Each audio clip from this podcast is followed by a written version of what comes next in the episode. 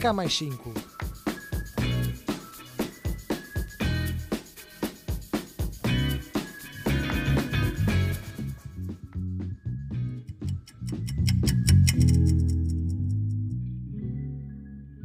Olá, bem-vindo a mais um episódio da Dá Mais 5. Uh, quero começar só por agradecer todo o apoio nas redes, tanto quando lancei as primeiras publicações como quando saiu o primeiro episódio e as rubricas. Espero mesmo, mesmo que estejam a gostar destes minutinhos da semana e que ajude agora com toda esta questão do confinamento que está a ser difícil para todos, não é? Portanto, queria só mesmo começar este episódio por agradecer muito do fundo do coração todo o feedback até agora.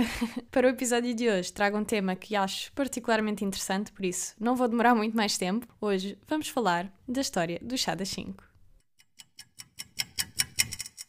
A história do chá propriamente dito e do chá das 5, que é muito associado aos ingleses e à cultura britânica, tem aqui um mix de lenda e de factos. Começando pela lenda, podemos agradecer à China pela existência do chá, isso não é lenda, é verdade.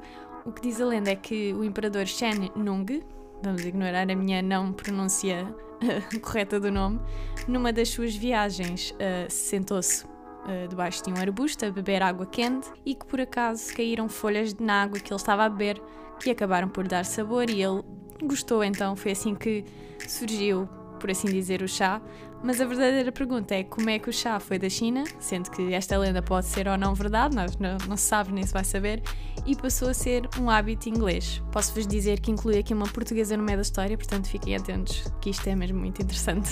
O chá apenas chegou à Europa no século XVI, graças aos portugueses, mais concretamente aos missionários jesuítas, uh, que viajaram pelas rotas marítimas do Oriente, e Portugal tinha então o chá em Lisboa, e a partir daí os barcos dos holandeses faziam o transporte para outros países, como a França, a Holanda e os países do Báltico. Eh, esta aliança comercial durou até 1602, quando a Holanda passou a fazer as rotas do Pacífico com a sua própria marinha mercante. Foi nessa altura que surgiu a Companhia Holandesa das Índias Orientais e tornou muito popular o chá uh, por lá. Por cá, o chá também era uma bebida muito famosa, principalmente para os nobres, e é agora que a nossa portuguesa entra na história. Em 1662, a princesa Catarina de Bragança casou com o rei Carlos II de Inglaterra. Na altura já existia chá na Inglaterra, mas era apenas usado para usos medicinais, basicamente.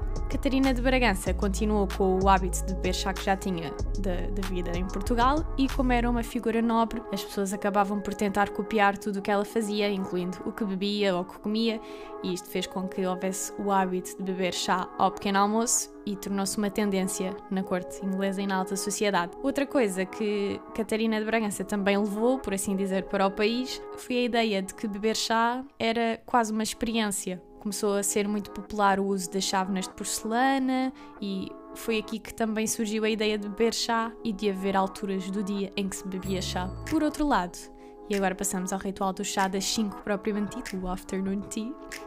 Diz-se que tudo começou com a Duquesa de Bedford, em 1840. Uh, nessa época, as classes altas tinham apenas duas refeições ao longo do dia, o pequeno almoço e depois o jantar, perto das 8 da noite. O que acontecia era que uh, a Duquesa começou a beber um chá acompanhado com alguns bolos ou sanduíches por volta das 5 da tarde para comer alguma coisa antes da hora de jantar e combater ali a fome à meia da tarde com uma pequena refeição. Depois disso, convidou alguns amigos para se juntarem, para tomarem com ela o chá, para beberem e para comerem uns pequenos bolos, fazerem aquela mini refeição e passou a ser o hábito do chá das 5.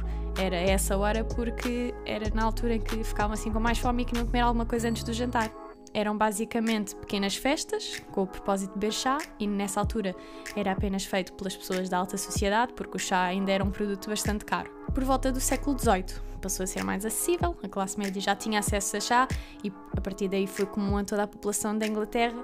Foi um hábito que passou do ano 1662, quando Catarina de Bragança foi para lá, até aos dias de hoje, vários séculos depois, e continua a ser muito associado aos ingleses e à cultura deles. Foi o tema deste nosso segundo episódio da K mais 5. Espero muito que tenhas gostado. Confesso que eu não sabia mesmo que havia uma portuguesa envolvida na história, por isso foi muito engraçado quando fui pesquisar, descobrir. Caso tenhas alguma sugestão de tema, estou aberta a recomendações. Podes seguir-me pelo Instagram em dk5.podcast.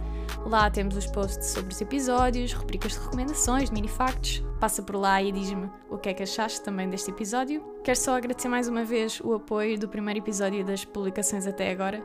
Uh, tem sido um, um, ponto bastante positivo neste confinamento, neste segundo confinamento, aliás. De resto, espero que tenhas um bom resto de semana e já sabes que temos encontro marcado na próxima quinta-feira, por isso, até lá!